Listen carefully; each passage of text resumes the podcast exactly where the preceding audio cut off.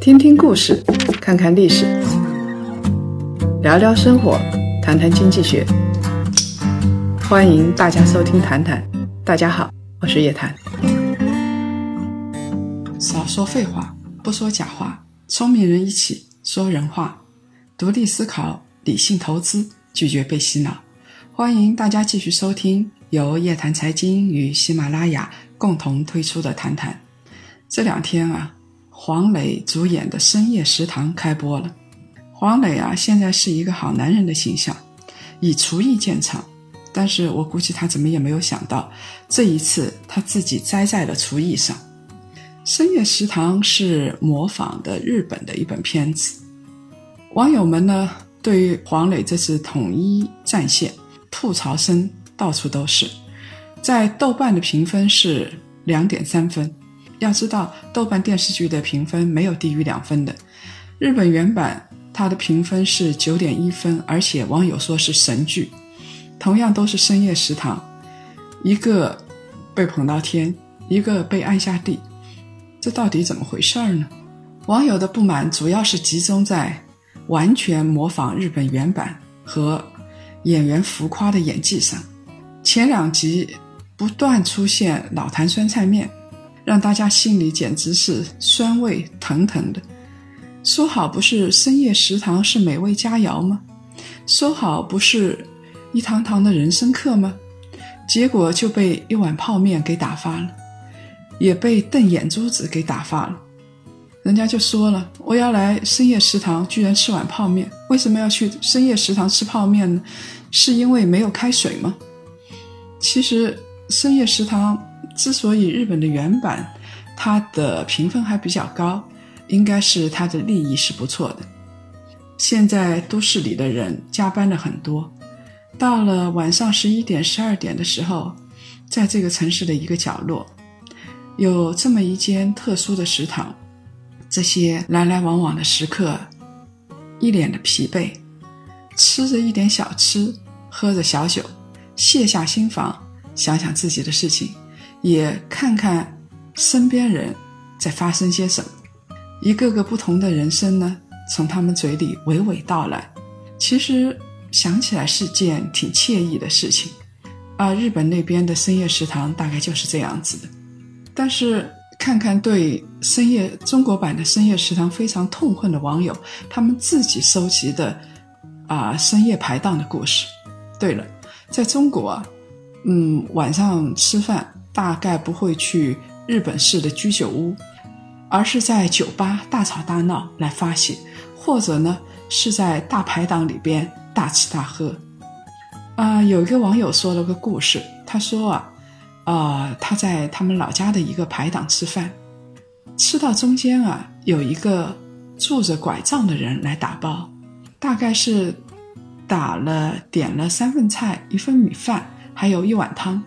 老板呢，只收了他五块钱，啊，我就觉得很奇怪。后来我买单的时候问服务员，他就告诉我，他说那个人在附近住了很多年了，以前都在这儿吃饭，结果呢中间就出车祸了。我估计这个人拄着拐杖就是因为出车祸的关系，而且出车祸的时候他老婆孩子都遇难了，就剩下他一个人。后来老板说不忍心，每顿饭。每次都只收他五块钱。另外一个故事是，深夜吃饭的时候，他说无意中听到旁边桌的一个女人打电话，大意是，他到日本去治好了一种挺严重的病，治好病回来之后，他就决定赶紧离婚，成全自己的丈夫和小三。原因也挺奇怪，就是她生病了。丈夫和小三啊，全力以赴想办法帮他治病，他觉得那对人挺善良的。所以，你看看世界上的事情，并不是只有白或者只有黑，很多人是在灰色地带生存的。人性真的太复杂了。这个朋友说，虽然海鲜饭好难吃啊，但是那仍然是一个不错的夜晚。很可惜，中国版的深夜食堂搞砸了，它太假。包括那个地方，大家都很不满。中国人事实上晚上不去居酒屋，而且中华美食那么多，为什么偏偏要选择泡面？我想选泡面也没有什么不好，虽然看起来有点假。选泡面就象征就象征了这个时代的爱情。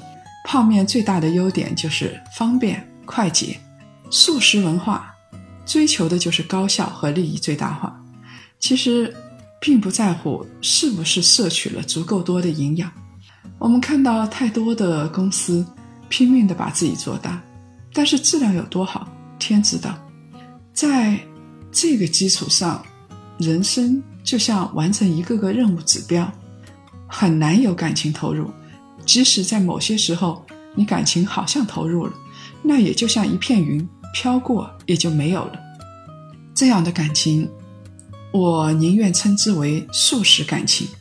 抛开浮夸的演技不说，我们来说说深夜食堂播出的第一个人生小故事。有三个女人因为爱吃泡面，所以呢，在深夜食堂里见面了。她们相识结缘，成为好朋友、好闺蜜。不过，就像大多数人说的，女人的友情一般都很脆弱，一旦出现裂痕，十有八九是因为男人。泡面三姐妹也不例外。在这里边，泡面三姐妹中间出现的这个男人叫张轩，他先是和伊丽莎白勾搭上。然后呢，认识了她的两个闺蜜，而且跟其中的一个闺蜜上了床，还要去撩第三个闺蜜。我的天哪，这个这个张轩算是一个也不放过啊！一个渣男呢，就把三个姐妹之间的友情搅得一团糟。搅完之后，就像我们能想象的，渣男是不会停留的。他挥挥衣袖，不带走一片云彩。傍了个富婆就走了，这三个女人到这时候才觉得自己傻，所以呢，他们和好了。但是我不相信他们会和好如初，因为相互间的嫌隙，这是生了根了，都觉得是对方不好，为什么会受骗上当，或为什么找了我的男人？要是再发生这种事情，女人之间也应该想一想，防火防盗防闺蜜，其实应该改一改。防火、防盗、防渣男，渣男的目标是很明确的，就是速食消费、即时消费。他们打着爱情的幌子，打着单身的幌子，不知道跟多少人上床，勾勾手指，长得好看一点，妹子也就上钩了，身体得到满足，也就一脚踹开。那些渴望爱情的小女孩，像飞蛾扑火，投入了自以为是的爱情，不断的消磨自己。当然。我认为，很多女孩子也并不，并不是那么简单，并不是那么单纯，或者她认为，呃，跟男性之间是互相匹敌的，你消磨我的身体，我也消磨你的身体。如果你有这样的感觉，那也好啊，这就说明啊，你在精神力量上跟人家是匹配的。你不要觉得自己上当受骗就好了。有不少人觉得用经济学来谈感情实在是太理性。这哪还有什么感情了？不就是计算吗？不就是颠斤拨两吗？用成本利益的模式，我们来分析感情是不行的。这样就不会有真正的内心的激动，也不会有花前月下了。但是人和动物最大的区别在理性，在自控。你看一个人好看，或者闻到异性的气味，想要跟他上床，这是你的生物学的动机。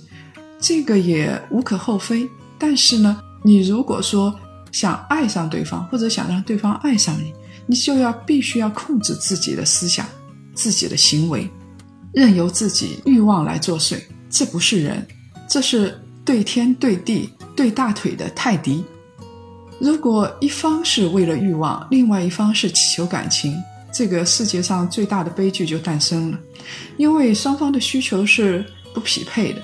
就会造成悲剧，像泡面三姐妹，如果那个渣男不走，我估计这三姐妹之间会搞得一团糟，因为这三姐妹完全不知道，没有想清楚友谊是什么。你是否愿意相信闺蜜，还是相信一个男人？我们在以前的节目里边不断的强调止损，就是希望大家意识到，理性思维实在是太必要了，经济独立。和精神的独立同样重要。没有这两个独立，你是不可能找到真正的爱情的。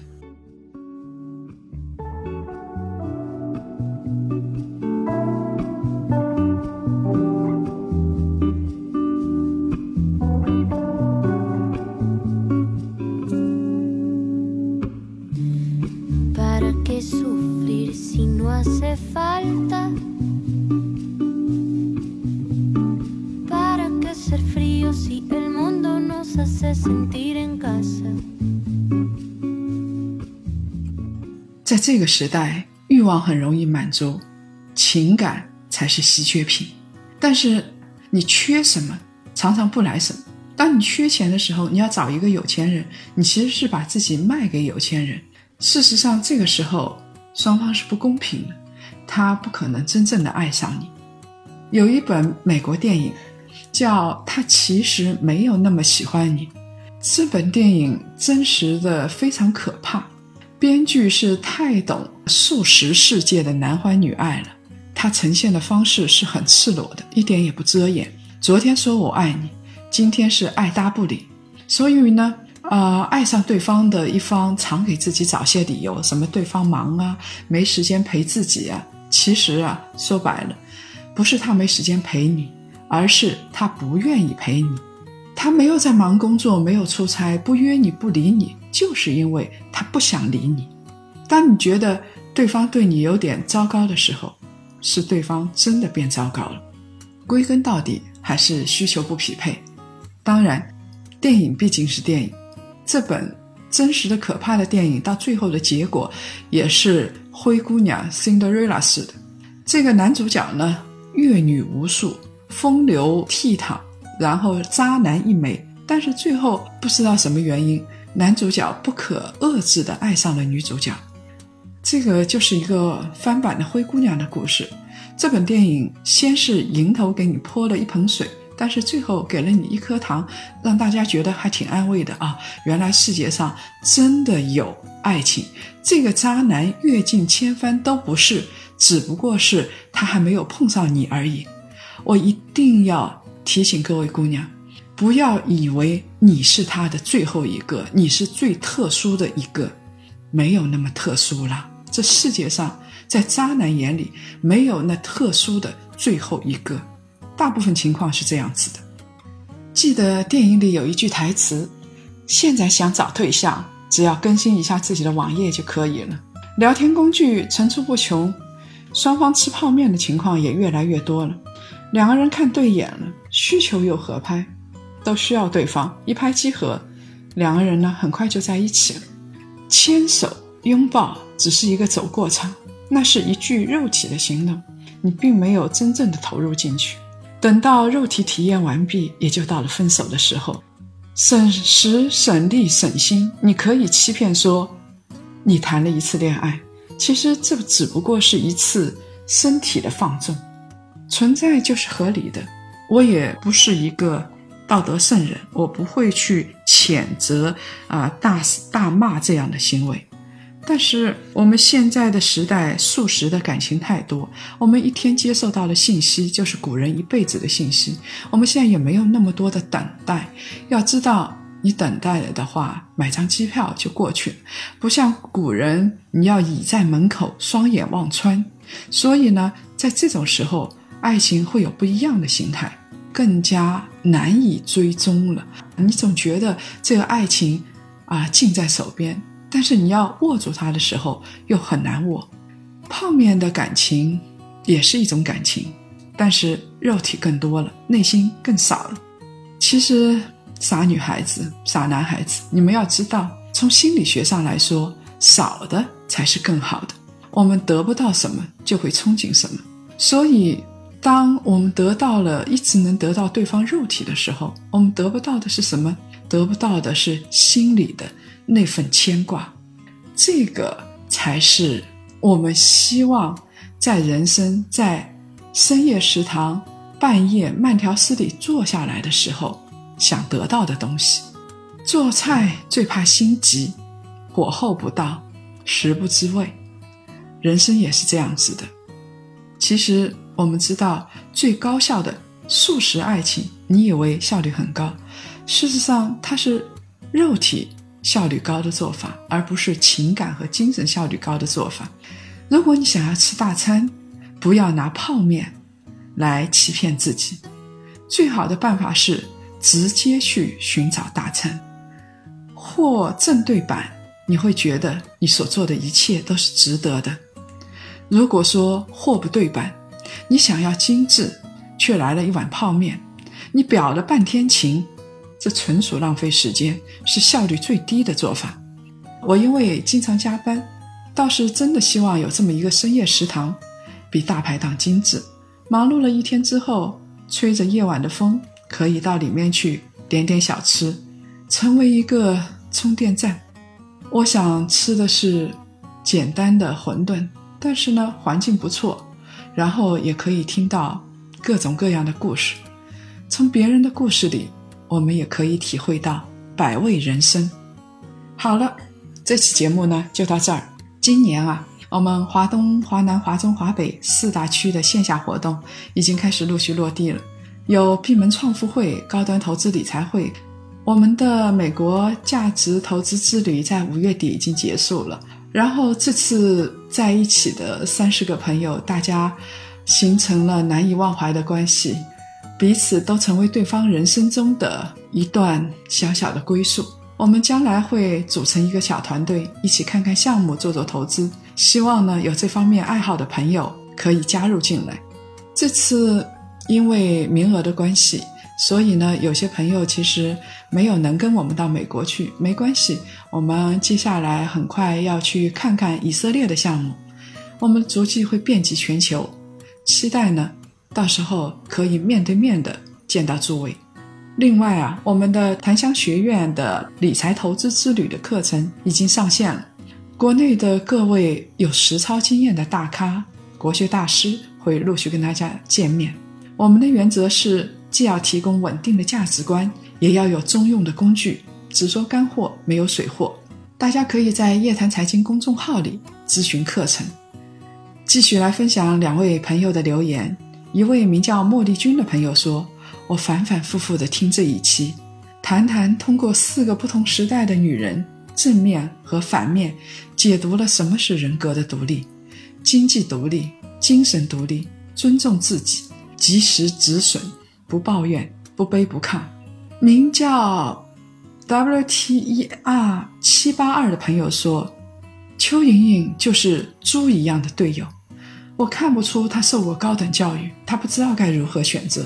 其实婚姻不是人生必选，虽然人与人的平等可能还很遥远，但经济独立、人格独立是可以自己选择的，随时可选。只是有的人没有能力选。”没有能力认真思考，有可能他自己糊里糊涂的。我们希望有的人糊里糊涂，但是老天对他还不错，然后找到了一个不错的男人。但是我们很难知道应勤是不是这样的男人。我觉得这样的男人事实上有点可怕。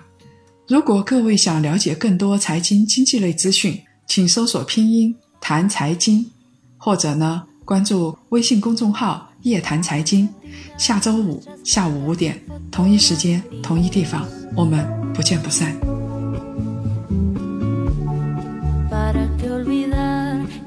de todos nuestros besos.